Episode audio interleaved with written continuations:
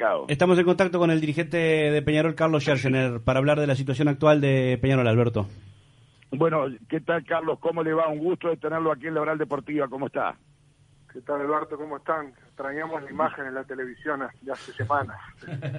sí, totalmente. Bueno, yo estoy, yo estoy en cuarentena desde, desde el 12 de marzo, así que tengo un mes y medio acá. Y le digo una cosa, en, en un mes y medio yo creo que salido a la calle ocho veces y las ocho veces que he salido salgo menos de una hora o para pagar una cuenta o para ir al supermercado cuando tengo que ir, no tengo más remedio que ir, voy y trato de abastecerme, pero digo, es, bravo, es un momento difícil y me imagino la incomodidad del dirigente, que además de tener la incomodidad personal de la situación, tiene la incomodidad de un grupo grande de jugadores, en el caso de, de los dirigentes de todos los clubes de fútbol, que tienen que solucionar porque son problemas bastante grandes, me imagino. Sí, sin duda, como decíamos, es, una situación atípica, no esperada, que llegó de golpe. Por suerte acá en Uruguay tuvimos algunas semanas de ventaja con, relación a la medida que estuvimos de Oriente a Occidente, que nos permitió actuar rápido este, y bueno, tener este resultados momento positivos desde el punto de vista de contagio, pero negativos desde el punto de vista económico. Este, y bueno, y está un poco esa pulseada, este, y sin duda, o sea, para los clubes que sabemos que tienen una economía siempre muy estresada y muy al día, esta situación de, parate y de incertidumbre, que son las dos cosas que hay, se hace muy difícil y no solamente un grupo de jugadores, ¿no? Peñarol es mucho más que, el plantel, hay todo un grupo de, personal que trabaja en el club, en el palacio, en diferentes instalaciones, los chiquilines de formativas, los profes, los técnicos, este, que gente que, que vive bastante al día, si se quiere, ¿no? Tiene ingresos menores y el club no tiene que hacerse cargo de eso y, velar por, por, todo Peñarol al, mismo tiempo en un momento que no, no, hay muchas seguridades de, ingreso de dinero. Pero además, de acuerdo a la, infraestructura de cada un club de, de cada club de fútbol, está la parte que hay que cortar el pasto de la cancha, que hay que mantener la concentración, que hay que tener limpios los lugares, que hay que mantener los lugares en forma conveniente, porque si no después es una locura, que también es un costo operativo. Le quería preguntar lo siguiente, señor cada uno eh, tiene total derecho a defender sus, intereses personales. Es cierto que en el, el plantel de Peñarol se presentó ante la directiva para, no, no, no voy a hablar, no voy a utilizar la palabra exigir, sino pedir de que se le cumpliera el contrato económico 100%, o sea que se haga cargo aparte del seguro de paro de la diferencia Peñarol y que le paguen cuotas de diferencia en el futuro? A ver, no, es tan así, es un tema que se está hablando, se está negociando, están los canales abiertos, con lo cual, digamos, hablar públicamente del tema es complejo, pero digamos, como decíamos antes, o sea, eh, cada uno tiene sus derechos, este, que es lógico su planteamiento, pero bueno, se está se está conversando y, este, esperemos llegar a, un acuerdo este, global donde cada parte entienda la situación. O sea, como ellos tienen sus derechos, pues bueno, nosotros estamos administrando una situación compleja. Este, el fútbol uruguayo no es similar al fútbol del mundo, ¿no? O sea, en otra parte del mundo hay dueños de equipos, sociedades anónimas dueños de equipos que hacen inversiones y como empresas tendrán sus momentos de alta, sus momentos de baja, cuándo invertir y cuándo sacar. Acá el fútbol uruguayo son sociedades civiles en su mayoría, sin fines de lucro, que tienen directivos pasajeros y bueno, hay, que tener ese contexto para, para analizar la situación. Este, los ingresos o el plan que Peñarol tenía para este año cambió radicalmente, teníamos algunas soluciones financieras que dada esta situación este, que se da con, realmente con locuras, como lo pasó con el petróleo y eso hace que, que se complejice y sin duda el parate del fútbol, ingresos que uno tenía por cobros de jugadores que están jugando en el exterior, sea Valverde, Darwin Núñez, participación en copas internacionales y, los famosos periodos de pases, que es donde de alguna manera uno netea lo que es el, gasto en el año con, la recaudación. Este, no tenemos un horizonte de periodo de pases en corto plazo. La actividad internacional creo que va a demorar más aún que la nacional, en la medida que los números de Uruguay funcionan bien. Quizás acá venga el fútbol pero hay otros países de América Latina que están en una situación bastante compleja y todo hace que, bueno, que creo que tenemos que, sentarnos, seguir dialogando, cada parte entender este, la situación y, bueno, buscar como peñarolenses este, un buen acuerdo. eh, Peñarol está cobrando el, dinero que tiene que cobrar del exterior desde, desde que comenzó todo este problema hasta ahora o le cortaron los pagos las instituciones del exterior que le han contratado, le han comprado o le han llevado jugadores? No, justamente decía que, que, digamos, lo que lo que había que pagarse por las transferencias, eso se ha pagado, este, no sé si queda algo, pero en la medida que le ha transferido con premios por presencia, ¿no?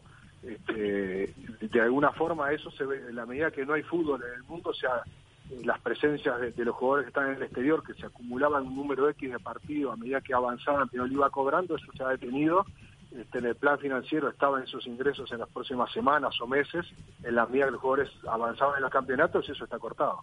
Y eran ingresos importantes para nosotros. Eh, eh, em, no le voy a no le voy a preguntar a Gregorio para preguntar a Gregorio, no le voy a preguntar directamente.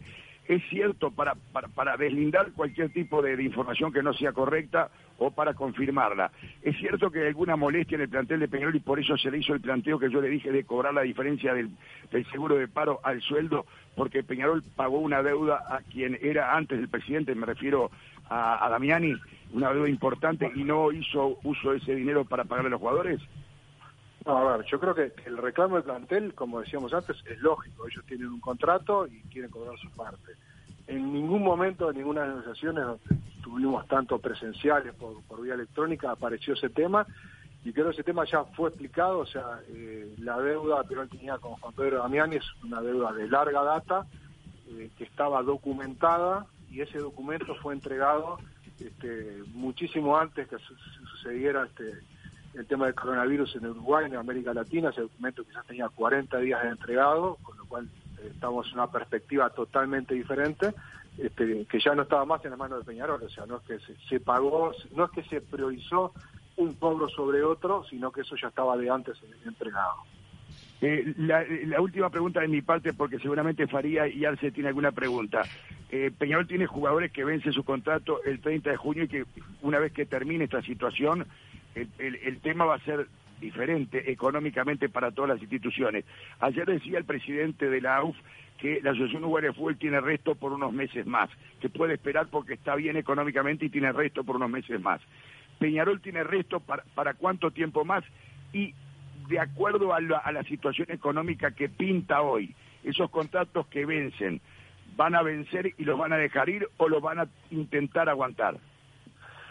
A ver, Peñarol un poco, no tiene un gran resto, quizás como la asociación, o sea, estamos buscando las soluciones, por, eso que estamos enfrascados un poco en esta negociación.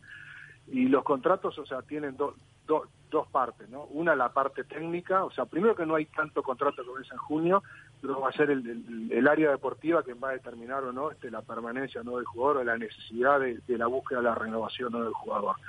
Por otro lado, hay que ver bien la parte legal, pues yo no tengo claro cómo sigue esto. Por, un lado la FIFA dijo que los campeonatos suspendidos, como que no habría un periodo de pases y no caerían los contratos, por otro lado se dijo lo contrario, creo que creo que hay que verlo. Estuvimos hablando y no yo al, menos yo personalmente no tengo claridad cómo va a ser la situación, o sea, para que eso es un poco creo que la FIFA planteó para que los campeonatos en marcha no tuvieran este cambios a mitad de camino, este creo que no se abrían las ventanas del periodo de pase y los contratos se extenderían hasta el final de los campeonatos. Pero hay, hay que verlo como sea.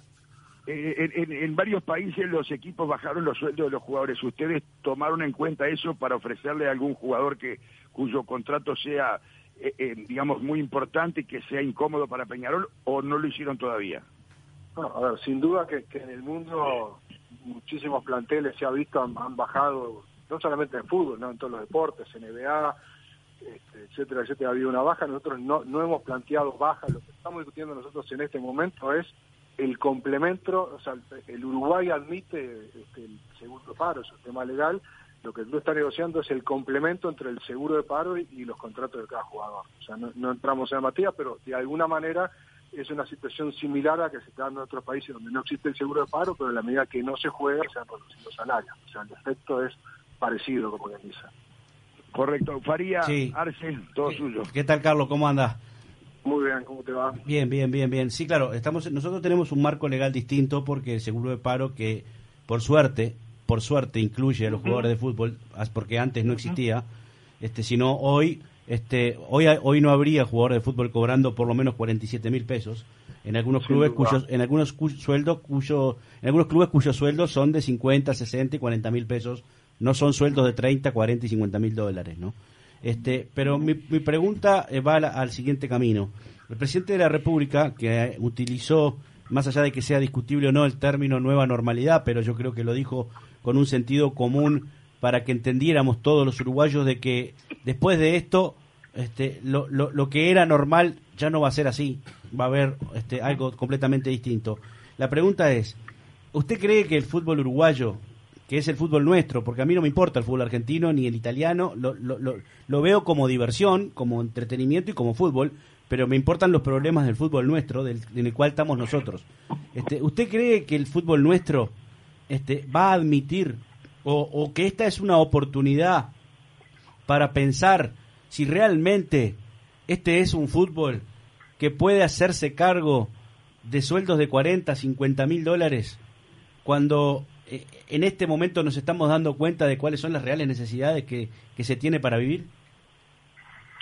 A ver, yo, eh, el fútbol está inmerso en la sociedad, yo creo que la sociedad mundial, la uruguaya también, existe una gran pérdida de valor, ¿no? O sea, uno ve lo, que el petróleo hoy no vale nada, este, que otras cosas valen muy poco, este, y dentro de esa pérdida, bueno, en la medida que el fútbol está inmerso, lo va a sentir, creo que van a bajar todos los ingresos de sponsores, quizás copas internacionales, como decía antes, o sea, las transferencias en nuestros mercados de destino habituales, Europa, este, digamos España, Italia, Estados Unidos, o sea, recientemente, o sea, están muy golpeadas esas sociedades y va a ser difícil que vuelvan a pagarse los precios que se pagan a nivel internacional y eso va a deteriorar el fútbol en particular y sin duda esos salarios no van a poder pagarse, al menos por un buen tiempo, ¿no? O sea, hay que ver este, la nueva normalidad cuánto dura, este, porque además es como general, la pregunta es, la gente seguirá yendo al fútbol, eh, el tema social en Uruguay, o sea, los clubes, Peñarol al menos tienen una, un ingreso muy relevante por, por el área de socios, nosotros estamos pensando en ese tema, creo que en breve van a salir incentivos para que el socio se mantenga en el club. Este, todo eso va a repercutir en, los dineros, o sea, nosotros lo que hacemos siempre es un equilibrio y bueno, a futuro no solamente el salario de jugador de fútbol, sino otras situaciones en el país creo que van a, valer bastante menos que ahora. Eh, Carlos, el gusto de saludarlo. Eh, le pregunto, ¿qué espalda o qué tiempo tiene? Así como decía el presidente de la Asociación Uruguaya de Fútbol, que la AUF tiene eh, tres, cuatro meses, por, por decir algo, para, para bancar. Peñarol, ¿cuánto tiempo puede mantener esta situación? A ver, eh, es un tema que interno que tenemos que manejar. Hay diferentes, o sea, diferentes opciones, o sea, eh, de alguna manera de, ingresos a futuro, pero hay que ver, o sea, en la situación que estamos actualmente es, digamos, un tema de meses que tenemos que ver cómo, cómo, cómo se resuelve y eso generando algunas deudas este, que hoy no se estarían pagando. ¿no? O sea, el, impacto de ingresos ha sido relevante, ¿no? O sea, tenemos que, ver cómo, cómo readecuamos. Además, en este momento estamos trabajando justamente en eso, que es este, ver, como, como mismo hizo el, FMI, cuando le preguntaron cómo va a ser este año, dijo, la verdad no tenemos ni idea cómo va a ser el año. Vamos a hacer tres escenarios diferentes y te digo cómo va a terminar el año. nosotros estamos un poco en la situación similar estamos haciendo diferentes escenarios para ver este, cómo llegamos a que, a que vuelva el fútbol, este, que eso a nivel general, porque como dije, tenemos intereses en otros mercados también con dinero para recaudar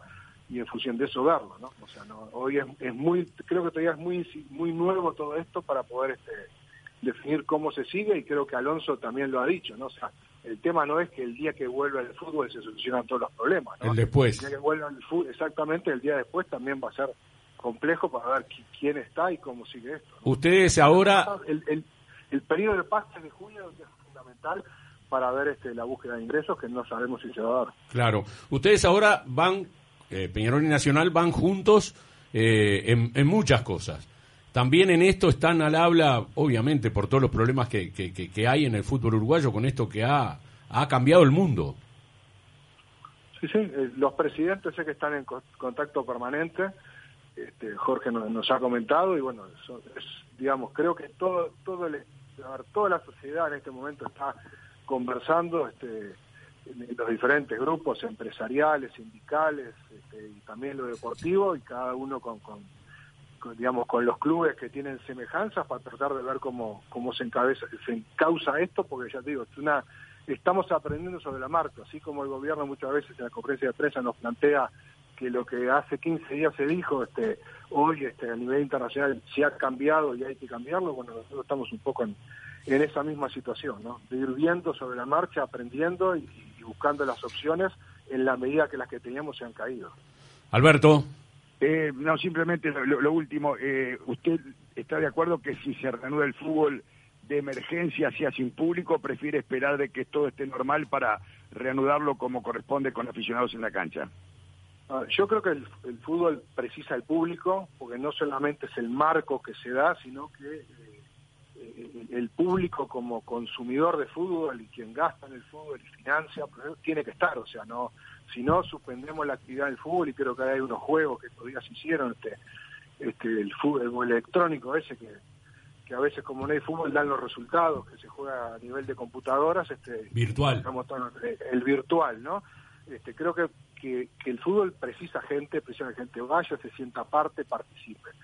Si en algunas fechas iniciales es necesario para adecuar el calendario que se juegue sin público, creo que eso es un mal menor frente a la situación general.